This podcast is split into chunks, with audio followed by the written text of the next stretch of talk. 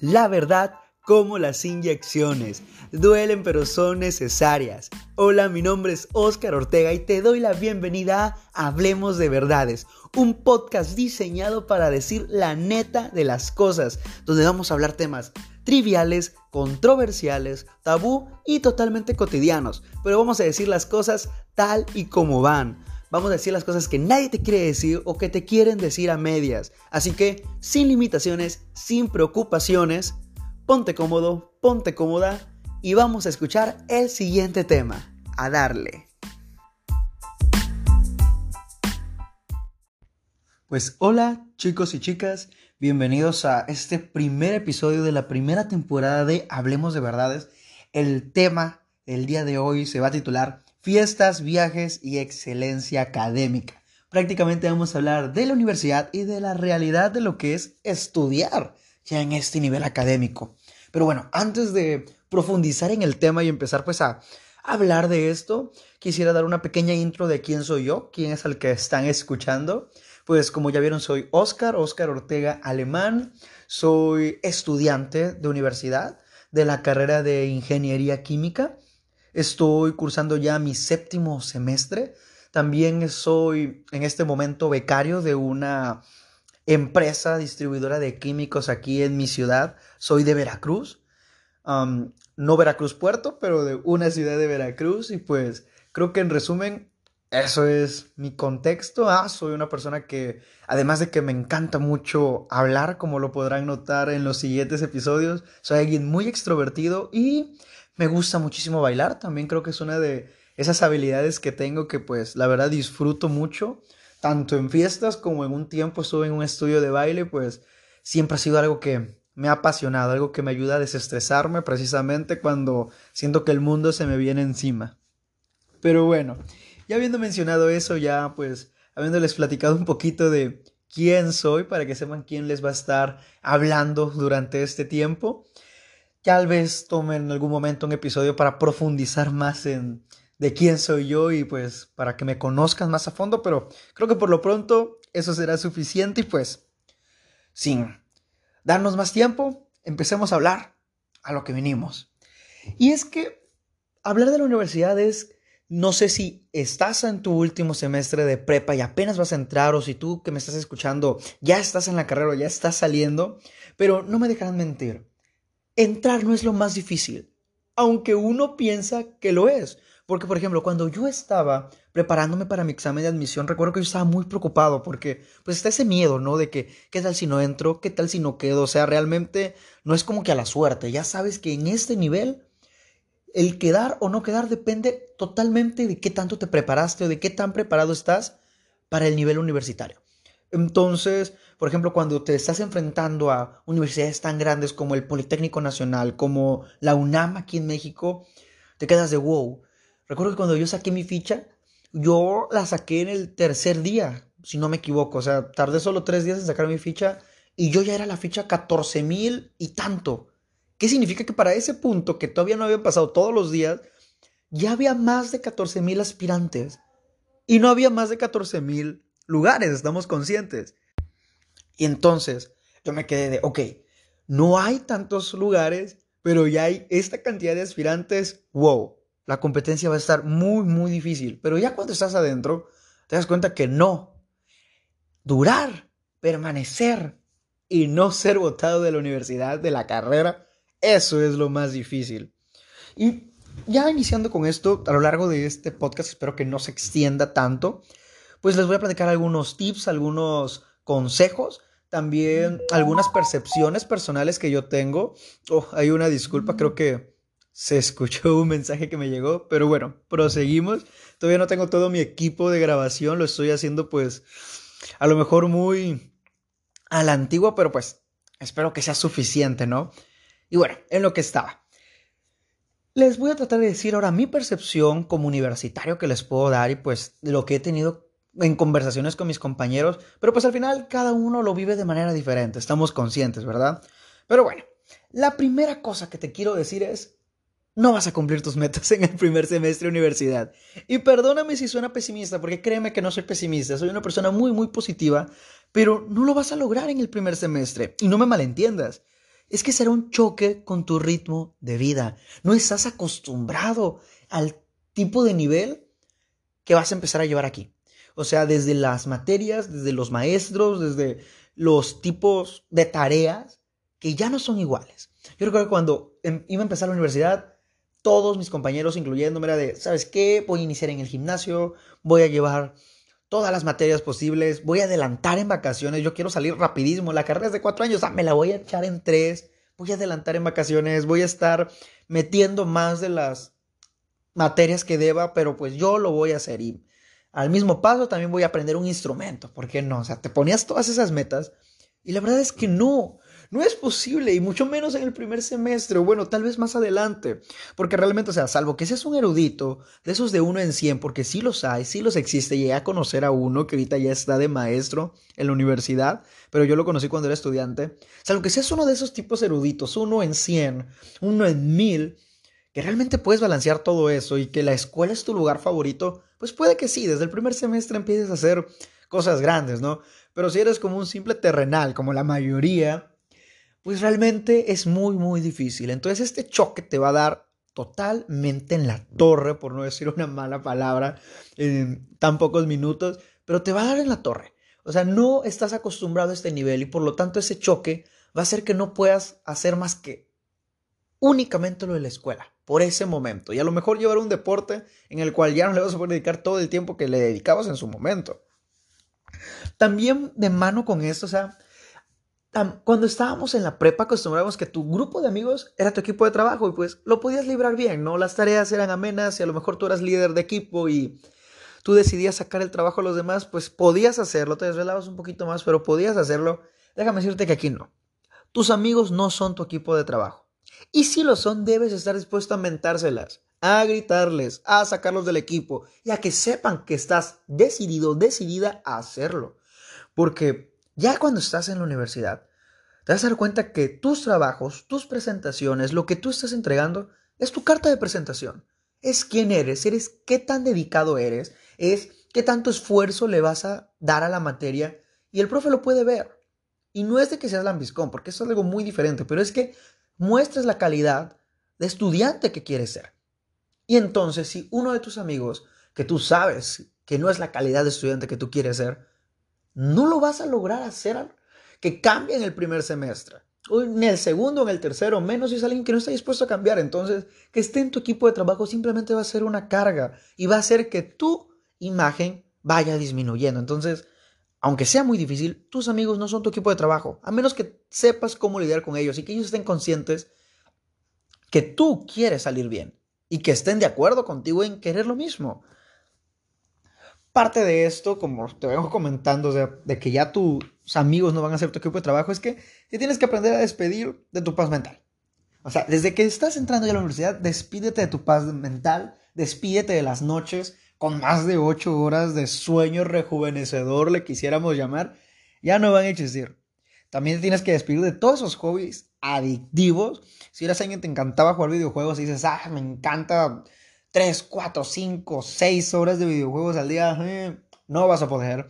Si eres alguien que sí te encantaba mucho el deporte, pero te encantaba irte al club, a estar 4 horas en la alberca, a estar luego 2 horas en el gimnasio, créeme que tu ritmo ya no va a ser el mismo.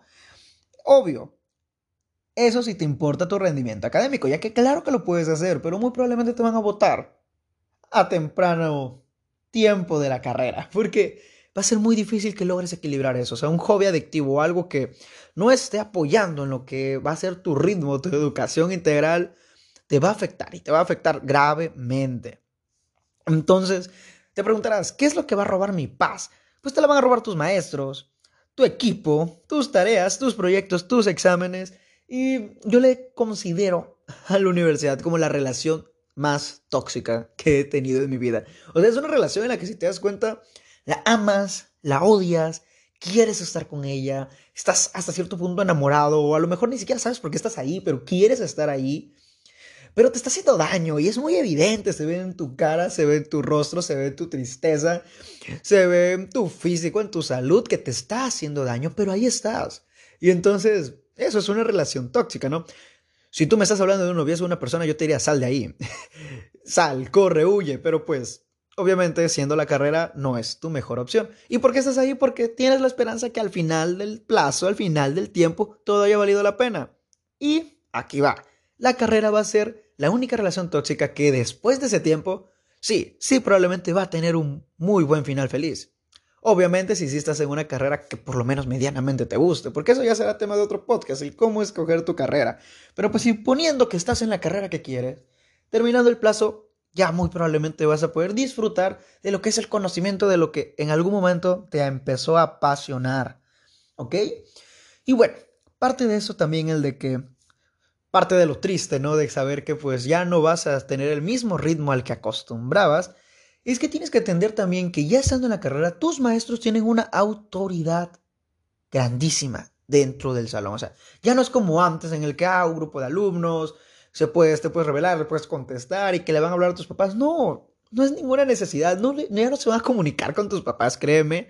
Ese es el menor de tus problemas y miedos. El maestro tiene una autoridad dentro del salón. Entonces, obviamente no te estoy diciendo que dejes que te agarren de tonto, pero exigir tus derechos no es ser impertinente, porque muchos lo confunden. La verdad no te tienes que hacer de enemigos dentro de la universidad, menos a un maestro que probablemente te va a dar más de una materia a lo largo de la carrera. Entonces, son maestros que son, la verdad, muchas veces eminencias, tienen doctorados, postdoctorados, personas de las cuales no te imaginas de dónde salieron y tú dices, al final que yo termine esta carrera, yo voy a ser como él, dirás, yo voy a tener todo el conocimiento que tiene él. Te dejan anonadado de todo lo que saben. Pero lo que yo voy es que no te hagas pelea precisamente con uno de estos personajes, es porque su autoridad es tan grande en el aspecto de que ellos pueden evaluar como ellos quieran.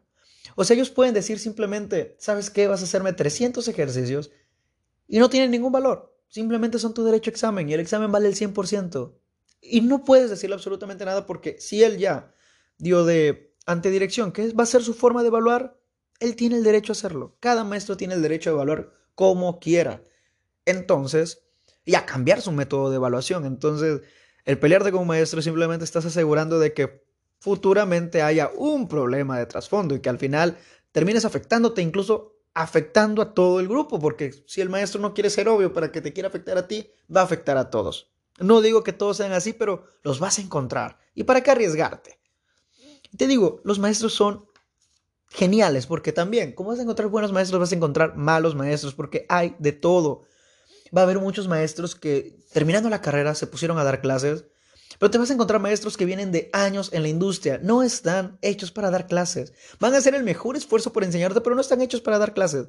Pero están contratados porque tienen el conocimiento y te lo van a tratar de transmitir de la mejor manera posible. Y tienes que estar muy atento a ese tipo de maestros. Por ejemplo, cuando yo llegué en mi primer día de clases, recuerdo que la clase de física llegó un maestro chaparrito, morenillo, muy, muy desarreglado, con la ropa como que mal puesta y ropa que le quedaba muy grande para su talla. Tartamudeaba, hablaba bastante chistoso. Y venía despeinado también. Que venía, era todo un personaje el que entró ese día al salón. Y yo no daba un peso por él. Yo sé que si yo lo hubiera visto en la calle, yo no daba un peso por él. Pero era un maestro que tenía doctorado, que lo había hecho en Alemania, hablaba español, inglés y alemán a la perfección. Y él simplemente necesitaba su plumón, no necesitaba ningún libro. Él simplemente llegaba y ya se sabía las materias. También me tocó que me diera termodinámica. Y era un maestro que sabía todo. O sea, ya lo sabía, lo tenía en la mente, tantos años dándolo y especializado en eso porque también era investigador, que es un grado ya académico alto. ¡Wow!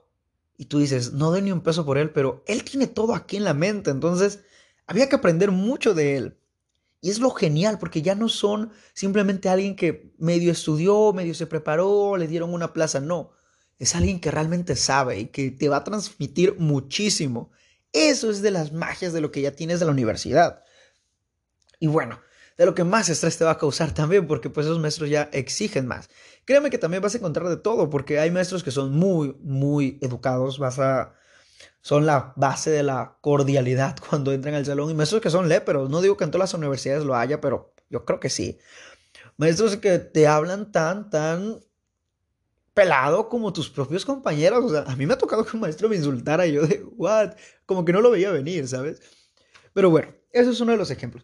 Otra cosa que te quiero decir, y que es una realidad, porque así como dije en el título, no todo habla de solo la escuela, sino que es, y un consejo que quiero explicar, porque a lo mejor si solo lo paras en el momento que lo diga, lo vas a malinterpretar, pero es que te vayas de fiesta.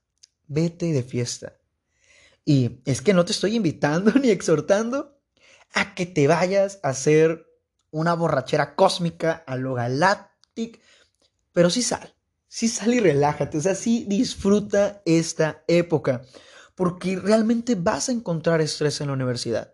O sea, yo tuve compañeros que tuvieron cuadros de ansiedad, compañeros que tuvieron que ir con médicos a que les prescribieran medicinas para relajarse. Tuve compañeros a los que se les desarrolló problemas de gastritis por malpasarse para estudiar para un examen, por malpasarse también para hacer algo, por, o sea, por hacer algo de la escuela. Entonces yo dije, wow, o sea, tampoco tenemos que llegar al punto de sacrificar nuestra salud. Entonces una forma de liberar el estrés es sal, vete de fiesta, o sea, disfrútalo también.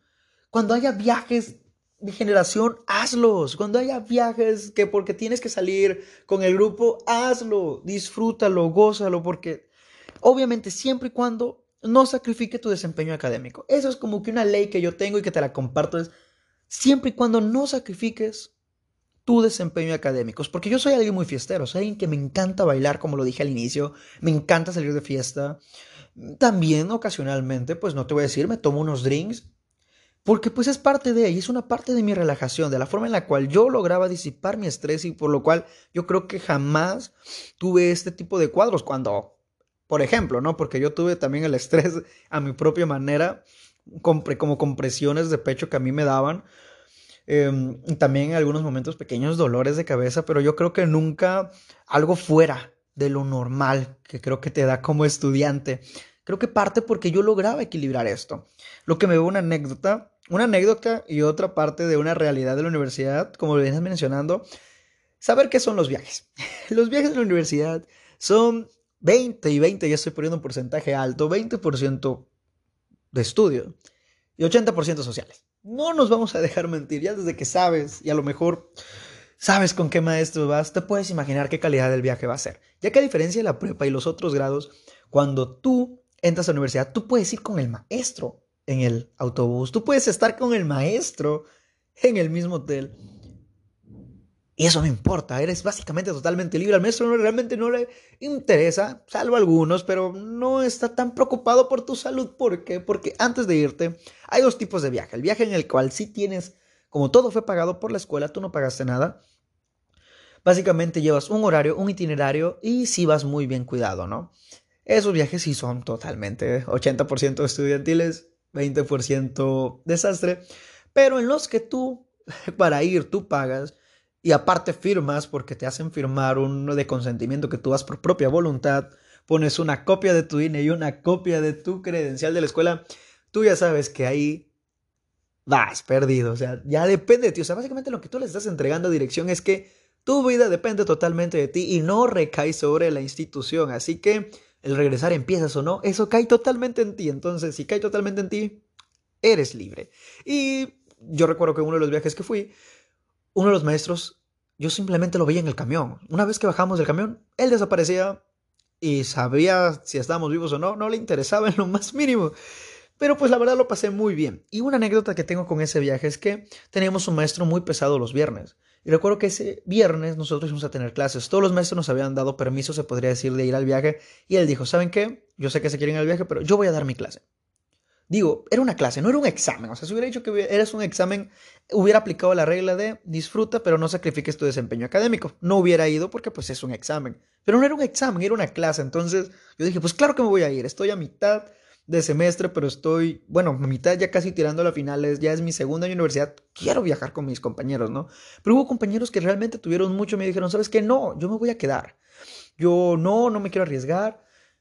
Y cancelaron su viaje, cancelaron sus boletos para que el viernes el profe les mande un mensaje. ¿Saben qué? No voy a ir, así que feliz viaje. Y se quedaron sin viaje, se quedaron sin viaje, se quedaron sin clase. Entonces es donde yo digo, tampoco sacrifiques todas tus diversiones. Te aprende a equilibrar la escuela con tu vida. Puedes tener una excelencia académica y ser de las personas que fiestean y vaya la, la palabra, pero que perrean hasta el suelo y créeme que no tiene nada que ver con tu desempeño académico. Así que realmente decirte en resumen qué es la universidad es que tú sepas que sí, vas a llorar, te va a sacar estrés, la universidad te va a quitar amistades, te va a quitar relaciones, te va a quitar tiempo, te va a quitar hobbies, te va a quitar parte de ti. Estar en la universidad te va a sacar tristezas, va a haber días en los cuales realmente el estrés te va a sucumbir. Va a haber días que te vas a levantar, vas a querer verte al espejo y decir, sabes que esto no es para mí. ¿Sabes qué? Quiero tirar la toalla porque créeme, va a haber días que vas a querer tirar la toalla, vas a querer no hacer nada más. Y días en los que vas a pensar si realmente esta debería ser tu carrera. ¿Y sabes algo? Eso es la universidad. Pero va a valer la pena. Porque también en la universidad vas a tener las mejores experiencias de tu vida. Estás en la edad, vas a conocer a las mejores personas Créeme, personas con las que muy probablemente tal vez vas a trabajar, vas a conocer a las amistades que tal vez vas a tener de por vidas. Quién sabe, incluso tal, muy probablemente conozcas a la persona con la que te puedas llegar a quedar. Vas a conocer grandes amistades, vas a tener muchas experiencias, vas a llenarte de conocimiento, o sea, vas a aprender. En ese tiempo de universidad vas a aprender más de lo que aprendiste en todos tus años anteriores de escuela. Así que realmente aguanta los golpes, ama las experiencias y disfrútalo. La universidad es una experiencia maravillosa que sí te va a golpear, que sí te va a afectar, pero que la vas a amar, pero que te va a dar tantas cosas buenas experiencias inolvidables. Y yo no dudo que todavía me falta para salir, pero he tenido excelentes experiencias, espero tener muchas más. Y yo creo que son las mejores que voy a tener. Bien, vendrán muchas más después, pero yo creo que aquí estás en un punto perfecto para disfrutar y gozarla. Así que con eso terminamos el episodio de hoy, realidad de la universidad. Así que no sé en qué punto estás, pero gózala, disfrútala y nos vemos en la siguiente. Chao.